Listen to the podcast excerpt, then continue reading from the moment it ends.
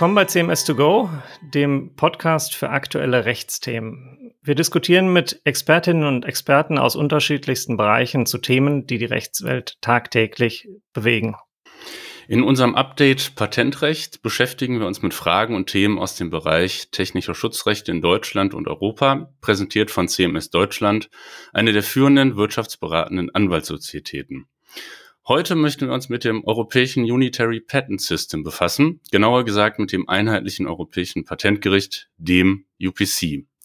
Wir, das sind Sven Krause, ich bin Rechtsanwalt und Patentrechtler bei CMS in Düsseldorf. Und Sebastian Fautz, ich bin ebenfalls Rechtsanwalt in Düsseldorf und beschäftige mich schwerpunktmäßig mit dem Patentrecht.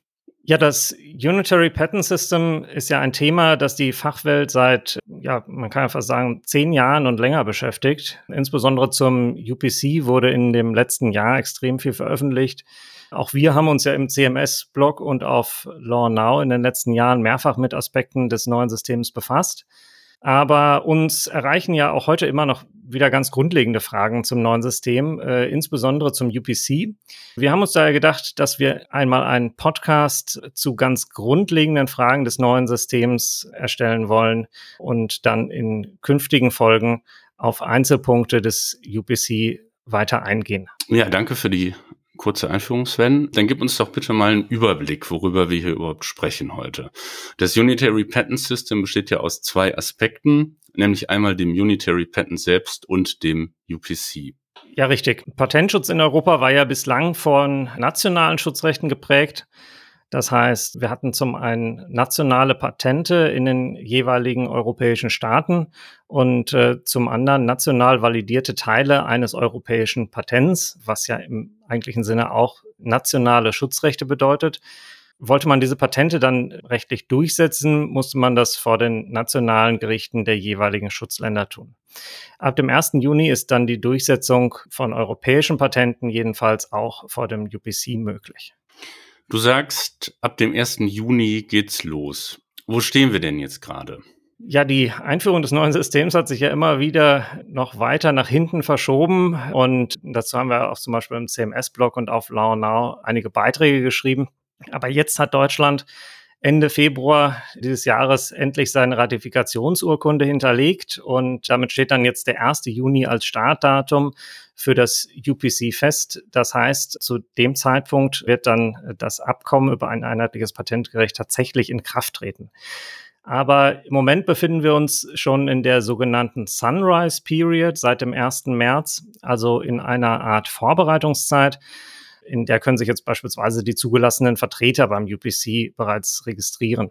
Auch wir haben uns ja bereits als Vertreter beim UPC registriert. Ja, und bestimmte formelle Handlungen wie äh, beispielsweise äh, der Opt-out äh, von Patenten ist es auch schon möglich. Auf den Opt-out werden wir ja nochmal in einer eigenen Podcast-Folge gesondert eingehen.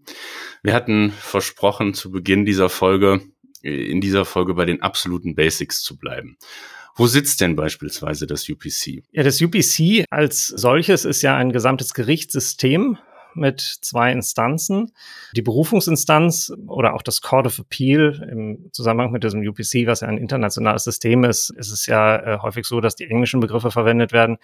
Die Berufungsinstanz sitzt äh, in Luxemburg. Ich habe mir das vor Ort auch schon mal anschauen können. Das ist direkt in räumlicher Nachbarschaft zum EuGH. Darüber hinaus gibt es auch noch das Gericht erster Instanz. Das ist so ein Sammelbegriff für mehrere Kammern. Da wird es nämlich etwas komplexer. Da gibt es die Lokalkammern, die sitzen in den jeweiligen Mitgliedstaaten. Das heißt, auch in Deutschland gibt es mehrere Lokalkammern in, an den Standorten der Patentstreitkammern, die auch bislang schon im deutschen Verfahren eigentlich vorwiegend ausgewählt werden. Das sind Hamburg, Düsseldorf, Mannheim und München. Weitere Kammern gibt es in anderen Mitgliedstaaten und darüber hinaus auch eine sogenannte Regionalkammer. Das ist eine Kammer, die mehrere Mitgliedstaaten umfasst, die nordisch-baltische Regionalkammer. Die sitzt vorwiegend in Stockholm und umfasst eben auch die baltischen Staaten. Darüber hinaus gibt es noch die sogenannte Zentralkammer, die in Paris sitzt und einen weiteren Standort in München hat. Darüber hinaus sollte noch ein weiterer Standort in London sein, aber dann kam ja bekanntlich der Brexit dazwischen und London ist nicht mehr dabei. Der weitere Sitz dürfte jetzt wahrscheinlich in Mailand sein. Die Kammern unterscheiden sich insbesondere hinsichtlich der sachlichen und örtlichen Zuständigkeit. Ist UK denn nach dem Brexit jetzt ganz aus dem System ausgeschieden? Ja, die Briten haben im Zuge des Brexit tatsächlich ihre Ratifikationsurkunde zurückgezogen und sind daher kein EPGÜ-Mitgliedstaat mehr. Nur noch mal zu meinem Verständnis. Sind die EPGÜ-Mitgliedstaaten denn gleich der EU-Staaten? Jein, kann man sagen. Also das Unitary Patent System basiert jetzt tatsächlich nicht auf einer EU-Verordnung, sondern auf dem Übereinkommen über ein einheitliches Patentgericht. Das ist ein Bereich der sogenannten verstärkten Zusammenarbeit innerhalb der EU. Da muss also jetzt nicht jeder EU-Mitgliedstaat mitmachen. Allerdings ist es so, dass jeder EPGÜ-Mitgliedstaat auch gleichzeitig ein EU-Staat ist. Bedeutet im Ergebnis, es gibt einige EU-Staaten, die nicht Mitglied des neuen Systems sind. Das sind zum Beispiel Polen oder Spanien. Aber ich glaube, wenn wir jetzt in die unionsrechtlichen Einzelheiten gehen, dann wird das an dieser Stelle vielleicht etwas zu weit führen. Festhalten sollten wir, dass das neue System zum Start in 17 EU-Staaten in Kraft treten wird. Und sieben weitere, also insgesamt 24 Staaten, haben das Übereinkommen schon unterzeichnet. In diesen sieben weiteren ist es durch fehlende Ratifikation noch nicht in Kraft getreten oder wird jetzt noch nicht unmittelbar in Kraft treten. Das wird dann auf absehbare Zeit aber wohl wahrscheinlich so sein. Und das UPC wird dann auch erwartungsgemäß um weitere Lokalkammern wachsen. So dürfte die Situation künftig sein. Und auch die Zahl der Richter dürfte noch steigen. In jeder der Lokalkammern sitzt ja zumindest ein nationaler rechtlich qualifizierter Richter. Ist das so richtig? Ja, genau. Also mindestens ein nationaler rechtlich qualifizierter Richter sitzt in jeder Lokalkammer. Das heißt, einer aus dem Mitgliedstaat, wo die Kammer jeweils eingerichtet ist. Je nach Anzahl der Verfahren könnten es dann auch bis zu zwei Richter sein. Wer sind jetzt die anderen Richter in den Lokalkammern, Sebastian? Die Kammerbesetzung ist ja mit drei Richtern, jedenfalls mal bei den Lokalkammern, sehr ähnlich wie in Deutschland. Ja, jedenfalls bei den Lokal- bzw. Regionalkammern ist die Besetzung ähnlich. Die deutschen Patentstreitkammern sind ja mit drei Richtern, also in UPC-Sprache rechtlich qualifizierten Richtern ausgestattet bzw. besetzt. Und in den Lokal- und Regionalkammern sind auch immer drei Richter vertreten. Allerdings, je nach Fallzahl werden der Lokal- bzw. Regionalkammer ein oder zwei weitere internationale rechtlich qualifizierte Richter aus dem Richterpool zugewiesen. Dem Richterpool gehören alle Richter des Gerichts erster Instanz an und in Deutschland aufgrund der Fallzahlen vor dem Start des UPC sind stets zwei rechtlich qualifizierte nationale Richter an den Lokalkammern tätig. Ein entscheidender Unterschied zur deutschen Kammerbesetzung ist aber das auf Verlangen der Parteien oder im Falle einer Nichtigkeitswiederklage der Kammer zudem ein technisch qualifizierter Richter aus dem Richterpool zugewiesen wird.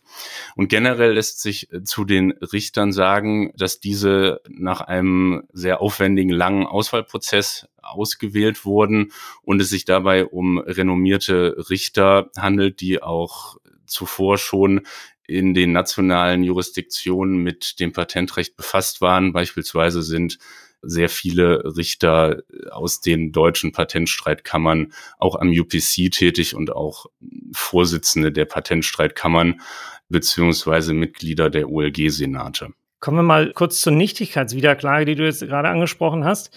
Welche Verfahrensarten gibt es denn vor den Kammern erster Instanz grundsätzlich? Also insbesondere sind die Kammern für Verletzung und Nichtigkeitsverfahren zuständig. Daneben gibt es noch weitere besondere Verfahrensarten, denen wir uns gegebenenfalls einmal in einer späteren Folge dieses Podcasts widmen werden.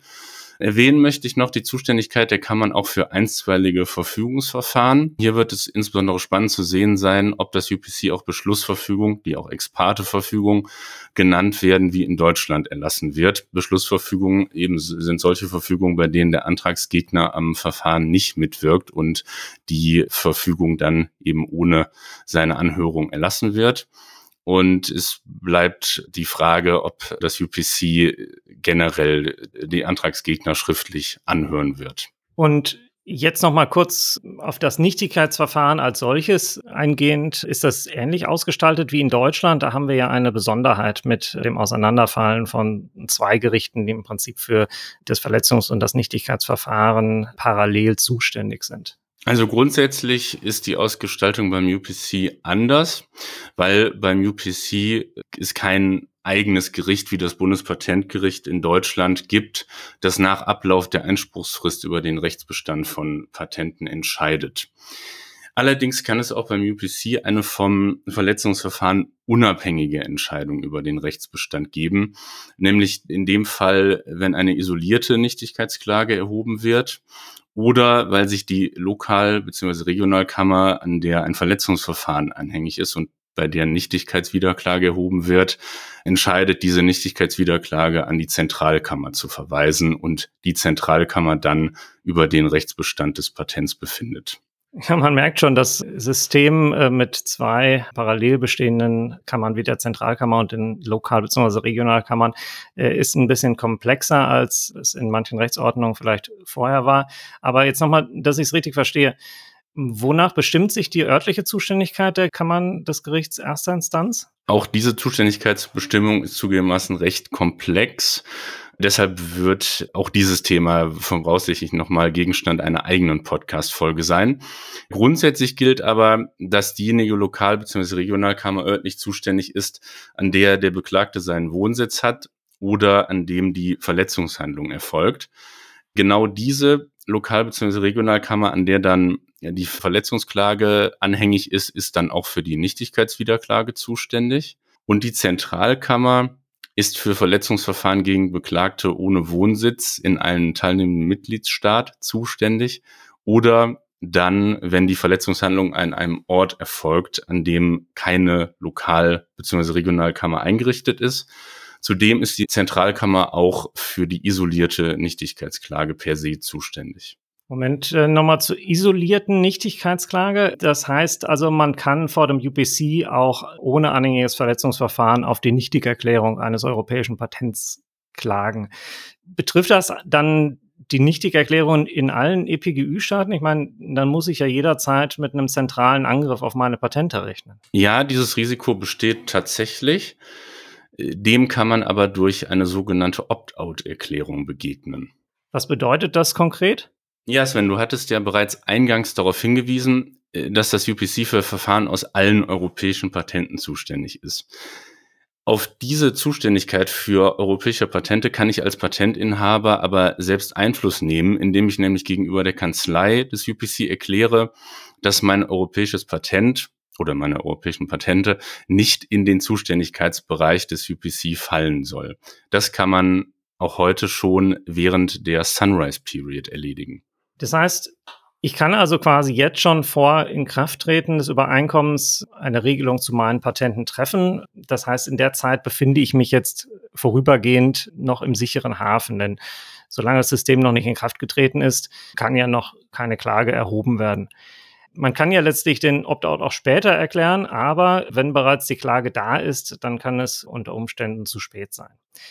Man merkt, wir wollen uns direkt schon mit diesem Thema befassen, aber damit beschäftigen wir uns dann in der nächsten Folge.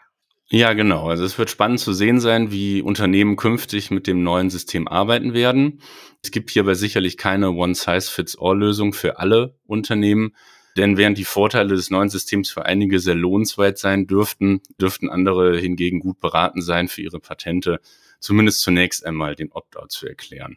Und damit sind wir schon am Ende unseres Updates Patentrecht zu den UPC Basics. Vielen Dank fürs Zuhören. Wir sagen Tschüss und bis zum nächsten Mal bei CMS 2 Go.